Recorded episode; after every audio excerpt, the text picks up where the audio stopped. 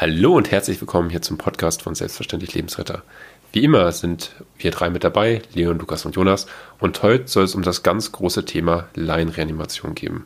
Herz-Kreislauf-Stillstände sind die häufigste Todesursache in Industrieländern und wenn dabei eine Laienreanimation begonnen wird, sind die Chancen, dass der Betroffene überlebt, zwei bis viermal größer, als wenn die Reanimation erst begonnen wird, wenn der Rettungsdienst eintrifft. Und in Deutschland ist die Reanimationsquote leider recht niedrig, unter 40 Prozent, während sie in anderen europäischen Ländern, beispielsweise Dänemark, bei knapp 80 Prozent liegt. Zahlreiche Kampagnen haben schon darauf aufmerksam gemacht, wie zum Beispiel Kampagne Rufen, äh, Prüfen, Rufen, Drücken. Und auch wir wollen uns heute einmal mit diesem wichtigen Thema beschäftigen. Aber fangen wir mit, fangen wir von vorne an. Wann wird denn eine Reanimation, eine Herz-Lungen-Wiederbelebung überhaupt durchgeführt? Genau, die Indikation zur Herz-Lungen-Wiederbelebung stellen wir, indem wir quasi eine bewusstlose Person oder eine betroffene Person vorfinden, das Bewusstsein kontrollieren, feststellen, wir haben kein Bewusstsein und die Atemkontrolle durchführen und feststellen, wir haben keine normale Atmung. Ganz kurz bei der Bewusstseinskontrolle nochmal würden wir die Person laut ansprechen, an den Schultern rütteln und schauen, ob da eine Reaktion drauf kommt. Da, so beurteilen wir das Bewusstsein. Die Atemkontrolle machen wir, indem wir eben den Kopf überstrecken und 10 Sekunden hören, sehen und fühlen. Und wenn wir da eben keine normale Atmung feststellen, wird entsprechend die Indikation zur Herz- und Wiederbelebung gestellt. Eine normale Atmung, ganz kurz, ungefähr einen halben Liter Zugvolumen. Es muss regelmäßig sein und rhythmisch. Okay, und wenn das jetzt nicht der Fall ist, also eine Person hat kein Bewusstsein und keine normale Atmung, da würde man ja erstmal so als Laie von einem Kreislaufstillstand sprechen. Und was hat das für so Ursachen? Grundsätzlich kann man das eigentlich in einem primären und den sekundären Kreislaufstillstand quasi unterteilen. Das, was am häufigsten vorkommt, ähm, insbesondere eben bei Erwachsenen, älteren Menschen, ist der primäre Kreislaufstillstand. Das bedeutet einfach, dass im Endeffekt das Herz die Ursache für diesen Kreislaufstillstand ist. Also zum Beispiel ein Herzinfarkt, der dazu führt, dass das Herz irgendwie äh, es nicht mehr schafft, den Kreislauf aufrechtzuerhalten. Es kommt zum Kreislaufstillstand. Ähm, dabei ist es so, dass eben so nach ja, einer Minute vielleicht eben auch äh, oder eigentlich schon nach ein paar Sekunden eben es zur Bewusstlosigkeit kommt, weil eben der, das Blut nicht mehr zum Gehirn transportiert wird, das Gehirn zu wenig Sauerstoff bekommt, dann kommt es zur Bewusstlosigkeit und äh, die Atmung fällt dann ziemlich schnell eben auch aus. Also das ist so ein paar Sekunden und dann äh, liegt die Person bewusstlos auf dem Boden sozusagen. Der sekundäre Kreislaufstillstand, der ist eher bei Kindern und auch bei äh, besonderen Patientengruppen wie zum Beispiel Ertrinkenden die Ursache für einen Kreislaufstillstand. Dabei ist es so, dass primär quasi die Atmung das Problem ist. Ja, das heißt, die Atmung ähm, kann nicht mehr stattfinden, weil zum Beispiel ganz viel Wasser in der Lunge ist und äh, oder irgendein Fremdkörper in den Atemwegen sich befindet, sodass eben nicht mehr geatmet werden kann. Und als Folge dessen wird das Herz nicht mehr mit Sauerstoff versorgt, was natürlich, um, um zu arbeiten, arbeiten zu können, eben auch Sauerstoff benötigt. Und äh, dann kommt es auf diese Weise zum Kreislaufstillstand. Dabei ist es so, ja, die Zahlen gehen relativ weit auseinander, aber irgendwie sowas wie zwei bis fünf Minuten ungefähr ist so die Zeit, die verstreicht zwischen Atemstillstand und dann eben der sekundäre Kreislaufstillstand, weil das Herz dann irgendwann einfach stillsteht. Okay, also sozusagen kurz zusammengefasst, die Grundproblematiken können entweder das Herz sein oder halt die Atmung. Und passend dazu nennt man ja auch die Reanimation die Herz-Lungen-Wiederbelebung, also dass beide Organe damit ähm, versucht werden, wieder in Gang zu kriegen. Wie führen wir die jetzt genau durch? Was gibt es denn da? Also wenn wir die Indikationen gestellt haben, dass wir eben eine Person haben, die nicht bei Bewusstsein ist und keine normale Atmung hat, müssen wir die Herz-Lungen-Wiederbelebung durchführen. Wir haben am besten Falle eine Person, die auf dem Rücken liegt oder brauchen eine Person, die auf dem Rücken liegt, am besten auf einer harten Unterlage, damit wir auch eine Widerlage haben, um eine, ungezielte Thoraxkompression durchzuführen. Wenn wir nicht schon bei der Atemkontrolle, um auch die Atmung zu sehen, dass sich der Brustkorb hebt, dort entkleidet haben, wäre es dann jetzt der Zeitpunkt, die Person zu entkleiden. Das heißt, Jacke aufmachen, Reißverschluss auf, BH entfernen, durchschneiden, entsprechend den kompletten Brustkorb befreien.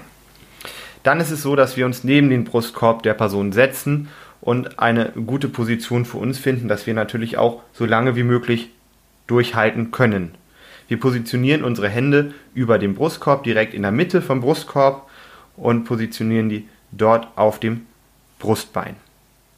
Die eine, meist die führende Hand, legen wir nach unten, die andere Hand dann oben drauf. Die Finger kann man, je nachdem, wenn man möchte, ineinander verschränken, aber hauptsächlich sollte so viel Kraft wie möglich über den Handballen quasi in den Brustkorb gebracht werden, dass dann nicht zu viel Kraft irgendwie noch über die Finger oder so verloren geht. Genau. Wer sich solche Positionen auch nochmal vielleicht bildhaft vorstellen möchte, da gibt es Videos dazu auf unserem YouTube-Kanal, aber auch auf ganz vielen anderen Plattformen und Portalen dazu. Genau, da kann man sich das nochmal ganz gut anschauen, wie wichtig es da ist, eine gute Haltung zu haben, um möglichst effizient eben auch drucken, drücken zu können. Wenn es gleich um die Drucktiefe geht, ist es so, dass wir versuchen, mit dem Ober unserem eigenen Oberkörper direkt über dem Brustkorb unserer betroffenen Person zu sein, dass wir quasi aus dem ganzen Körper drücken und keinesfalls aus den Ellenbogen, denn das sorgt dafür, dass wir eben nicht lange effizient drücken können. Laut den Richtlinien von 2015 und auch schon davor ist es so, dass die Drucktiefe auf 5 bis maximal 6 cm beschrieben ist, mit einer Frequenz ungefähr von 100 bis 120 ähm, Mal drücken pro Minute. Leon nennt er immer gerne Lieder als Beispiele, oder?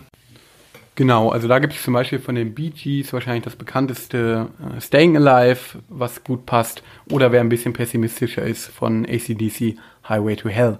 Äh, da gibt es im Internet aber ganz viele ähm, Listen auch, wo es zahlreiche Lieder gibt. Da könnt ihr euch einfach austoben, mal schauen, was euch gut gefällt. Genau, aber nicht nur das Drücken von 5 bis 6 Zentimeter oder auch anders gesagt ein Drittel der Brustkorbtiefe ähm, sondern auch die Entlastung ist ganz, ganz wichtig. Das heißt, wir müssen, wenn wir tief gedrückt haben, auch dem Herzen die Möglichkeit geben, dass es sich wieder füllen kann, dass es bei der nächsten Kompression auch wieder Blut auswerfen kann. Das heißt, wir gehen mit unseren Händen dann und dem Brustkorb wieder die 5 bis 6 Zentimeter zurück, heben aber nicht groß die Hände vom Brustkorb ab, aber können so dem Herzen eben die Möglichkeit geben, sich zu füllen. Das Ganze machen wir 30 Mal hintereinander, damit entsprechend auch ein Blutfluss entstehen kann. Ja, also nur um das mal noch mal kurz anders darzustellen, wenn man einmal drückt, dann fließt noch nicht so wirklich Blut. Nee, genau, wir wollen ja einen kontinuierlichen Blutfluss, dass natürlich auch wenn wir drücken, in den Gefäßen ein Fluss entsteht, der dann auch dafür sorgt, dass das Gehirn wieder mit, mit Sauerstoff versorgt wird, was ja ganz, ganz wichtig ist. Und deswegen mindest, also deswegen 30 Mal drücken, ganz, ganz wichtig hintereinander, bevor wir es dann unterbrechen, nämlich für die Atemspende. Die Atemspende ist so, dass wir zwei Atemspenden durchführen. Eine Atemspende ist so, dass wir den Kopf überstrecken, entweder den Mund oder die Nase zuhalten, um mit unserem eigenen Mund entsprechend dann ja, beatmen. Also das heißt entweder Mund zu Mund, Nase zuhalten oder Mund zu Nase und dann den Mund zu halten. Aber ganz wichtig dabei ist eine deutliche Überstreckung des Kopfes an Stirn und Kinn, damit die Atemwege eben frei sind und die Luft rein kann. Das Ganze sollte ungefähr eine Sekunde dauern. Dann heben wir den Mund, den Kopf wieder an, gucken in Richtung des Brustkorbes, um zu sehen, dass der Brustkorb sich gehoben hat und sich dann auch wieder senkt und machen dann nach einer Sekunde wieder eine Sekunde Atemspende, sodass im besten Falle maximal fünf Sekunden zwischen den jeweiligen 30 Kompressionen äh, ja, unterbrochen sind für die Atemkontrolle. Okay, also sozusagen 30 Mal drücken, zweimal beatmen und dann wieder 30 Mal drücken und immer so weitermachen. Du sagst es, Ganz klar möchte ich da nochmal hervorstellen, wir befinden uns jetzt bei der Erwachsenenreanimation. Wie es bei der Kinderreanimation ist, würden wir in einem weiteren Podcast bzw. Video nochmal gesondert darstellen. Mhm. Vielleicht an dieser Stelle nochmal der Hinweis, also gerade diese Atemspende, die naja, ist jetzt ja nicht sonderlich unbedingt angenehm. Ne? Also je nachdem, wer da liegt und ob ich die Person kenne oder nicht kenne, äh, fällt es mir unter Umständen ja auch nicht unbedingt so leicht, jetzt eine Atemstände durchzuführen. Da gibt es äh, ganz schöne Erfindungen. Das sind Notfallbeatmungstücher, die haben wir auch schon mal in einem Podcast thematisiert gehabt. Die kann man quasi einfach übers Gesicht ziehen. Da haben wir auch ein Video, was demnächst online kommt äh, zu diesem Thema. Also man stülpt diese ähm, Notfallbeatmungstuch über das Gesicht, kann das an den Ohren quasi befestigen und dann hat man einfach eine Barriere zwischen dem Mund von der Person, die ich eben beatmen muss, oder ähm, und äh, da ist eben ein Filter drin, der auch äh, einen großen Teil von Bakterien und Viren eben auch aus der Luft rausfiltert, dass ich einen, naja, gewissen Infektionsschutz habe, aber vor allem diese Barriere, dass ich mich nicht ekeln muss, ähm, je nachdem, mhm. ähm, wer da eben liegt, ob das vielleicht man weiß ja nicht, ob er vorher erbrochen hat oder sonst was. Ne? Das ist einfach ähm, ganz angenehmes Tool, was man in jeder Apotheke sich eigentlich auch kaufen kann. Relativ günstig oder halt bei Hilfsorganisationen oder so als Werbegeschenke meist auch verteilt werden. Wenn wir jetzt schon über die Thoraxkompression und die Atemspende reden, gibt es denn da was, was wichtiger ist oder sind die gleichwertig zu betrachten? Also grundsätzlich ist es so, äh, dass die Thoraxkompression laut den neuesten Leitlinien auch absoluten Vorrang haben. Also jeder, weil das eben die Maßnahme ist, die jeder, der auch, äh, sage ich mal, nicht unbedingt jetzt geschult ist und relativ ungeübt ist, äh, ganz gut machen kann. Ja, die Atemspende, da braucht man noch mal ein bisschen mehr Übung, um die einfach äh, zu erlernen. Das wird in den Erste-Hilfen-Kursen ja gemacht. Das heißt, äh, man sollte sagen, okay, äh, jeder muss auf jeden Fall Thoraxkompressionen durchführen, äh, der, der in so eine Situation kommt und die Reanimation einleitet. Und derjenige, der irgendwie vielleicht mal einen Kurs gemacht hat, das schon mal gelernt hat, irgendwie geschult ist, der sollte da zusätzlich eben auch noch die Atemspende eben durchführen, weil schon da ähm, so ist, dass man muss sich das einfach vorstellen, das äh, Blut hat ja ein bisschen Sauerstoff gebunden und das wird eben transportiert durch den Körper, durch die Thoraxkompressionen. Aber irgendwann ist natürlich auch dieser Sauerstoff, der noch im Blut gespeichert ist, sozusagen ja weg und aufgebraucht. Ne? Je nachdem, welche Quelle man anguckt, dauert das so zwischen drei und sechs, sieben Minuten, bis eben der Sauerstoff verbraucht ist, der noch im Blut ist, wenn ich eine Thoraxkompression mache. Und ähm, der Rettungsdienst kommt aber ein bisschen später erst. Das heißt, es ist natürlich schon wichtig zu beatmen, aber wenn ich mich jetzt entscheiden muss oder wenn ich nur die, Beat äh, die, die Thoraxkompression sicher durchführen kann, sollte darauf der Fokus liegen. Okay, 15 Sekunden über. In dieser neuen Rubrik wollen wir euch kurze Themen kurz näher bringen und mit einer kleinen Frage die das Ganze ein bisschen auflockern. Okay, eure Frage jetzt für die nächsten 15 Sekunden. Zuletzt reanimiert habe ich. Leon? Zuletzt reanimiert habe ich im Erste-Hilfe-Kurs an einer ähm, Reanimationspuppe. Bei mir war es am Dienstag äh, im Krankenhaus, wo ich eine Patientin über 80 Jahre leblos im Bett vorgefunden habe.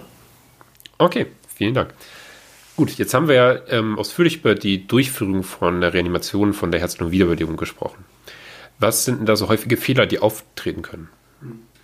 Also bei der Herz-Lungen-Wiederbelebung ist eigentlich ähm, ein Fehler die Nichtbeachtung des Eigenschutzes. Ja, Eigenschutz haben wir ja schon öfter thematisiert, ist ganz, ganz wichtig in der ersten Hilfe und äh, gerade auf diese Maßnahme bezogen äh, ist da eben die Ablösung sehr, sehr wichtig. Also Reanimation ist sehr, sehr anstrengend. Lukas, du wirst das bestätigen können, wenn du gerade äh, vor ein paar Tagen reanimiert Auf hast. jeden Fall. Ähm, da sollte man wirklich sich ablösen lassen. Das ist ein häufiger Fehler, der einfach passiert dass ich dann die 10, 15 Minuten, die der, Notru der Rettungsdienst braucht, um dann da zu sein, dass ich die durchdrücke und vielleicht selber daneben liege oder eben, ja, das ist halt leider so, nach zwei, drei Minuten wird einfach auch die Qualität der Herzdruckmassage dann einfach schlechter, weil es eben anstrengend ist. Ja, das heißt, selbst wenn ich jetzt selber mich nicht vollkommen verausgabe nach diesen 10, 15 Minuten, kommt trotzdem weniger Effizienz sozusagen bei, dem, bei der betroffenen Person an.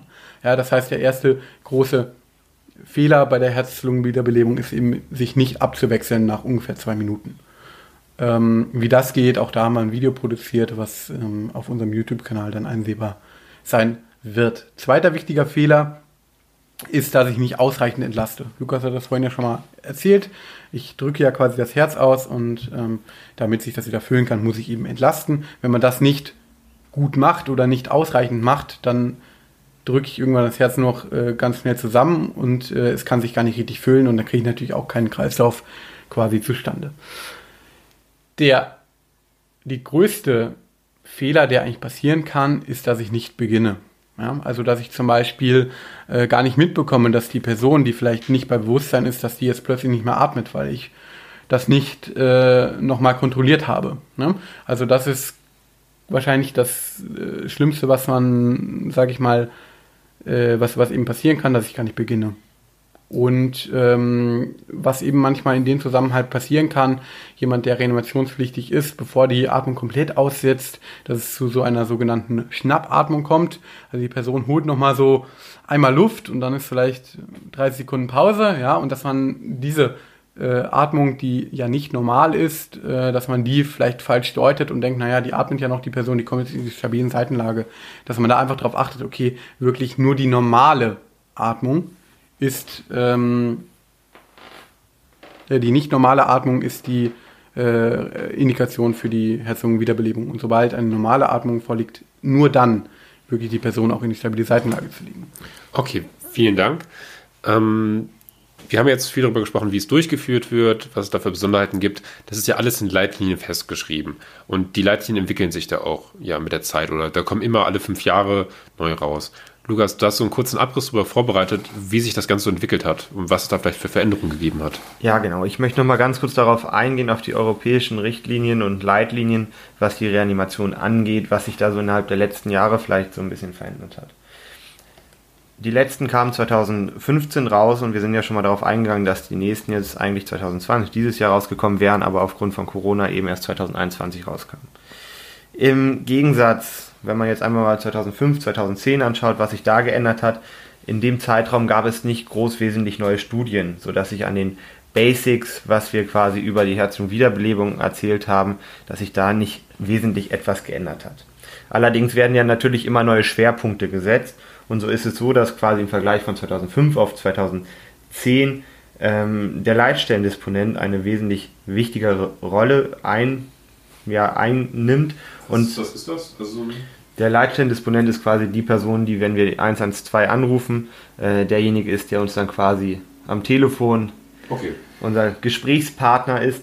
Und äh, der hat jetzt nämlich mehr die Aufgabe, anhand von so Abfragebögen ähm, gewisse Punkte abzufragen, um dann auch eine Bewusstlosigkeit oder auch die Qualität der Atmung richtig einzuordnen und gemeinsam dann mit dem Notfallzeugen dann auch die entsprechenden Maßnahmen schon mal einzuleiten. Und da geht es dann auch darum, dass dann eine Schnappatmung, quasi was Leon gesagt hat, was ja wirklich eine lebensbedrohliche Atemstörung ist, ähm, zu erkennen und dann entsprechend auch richtig zu agieren. Also da geht es dann bei dem Unterschied 2005 auf 2010 drum. Wenn man sich jetzt 2015 jetzt die letzte anguckt, ist es so, dass da die besondere Bedeutung auf der Interaktion zwischen dem Leitstellendisponenten und der Wiederbelebung, das heißt der sogenannten Telefonreanimation, als äh, wichtiger Punkt äh, gesetzt wurde, sodass die Leitstellendisponenten uns als Ersthelfer eben anleiten zur Herz-Lungen-Wiederbelebung und auch die ganze Zeit dranbleiben. Uns zum Beispiel auch Metronom vorgeben, sodass wir im richtigen Takt 100 bis 120 Mal pro Minute auch richtig drücken können, uns zur Atemspende, wenn wir uns das zutrauen, entsprechend auch anleiten. Und natürlich wurde gesagt, dass die zeitnahe Verfügbarkeit eines Defibrillators einen wesentlich höheren Stellenwert bekommt, denn was wir auch angedeutet haben, das Outcome ähm, ist deutlich besser, wenn wir frühestmöglich diesen AED, diesen automatisierten externen Defibrillator, frühzeitig hinzuziehen. Also das heißt, von den Basics her nicht viel geändert, aber die Schwerpunktsetzung geht hin halt zur Leitstellen, Telefonreanimation und zur Verwendung des AEDs. Und was mir da auch gut gefällt, dass in den Leitlinien wirklich nochmal der Fokus drauf gelegt wird, okay, der Ersthelfer, der spielt wirklich eine entscheidende Rolle. Du hast es ja, in, äh, Jonas, in der Einführung kurz gesagt, ja, also die Chancen zu überleben werden verdoppelt bis vervierfacht, wenn eine Leinreanimation begonnen wird. Und ähm, da wird eben in diesen, in diesen Leitlinien auch wirklich nochmal drauf eingegangen, äh, dass diese Ersthelfer wirklich eine zentrale Rolle spielen im Rahmen dieser ähm, ja, Erste-Hilfemaßnahme. Damit nähern wir uns schon dem Ende dieser Folge. Und was sind eure Take-Home-Messages? Was sollt ihr, was sollen unsere Hörer aus dieser Folge mitnehmen? Das Wichtigste in meinen Augen ist, dass ihr einfach anfangt. Wenn jemand eben nicht bei Bewusstsein ist, nicht normal atmet, einfach anfangen zu reanimieren, weil falsch machen kann man eigentlich nichts.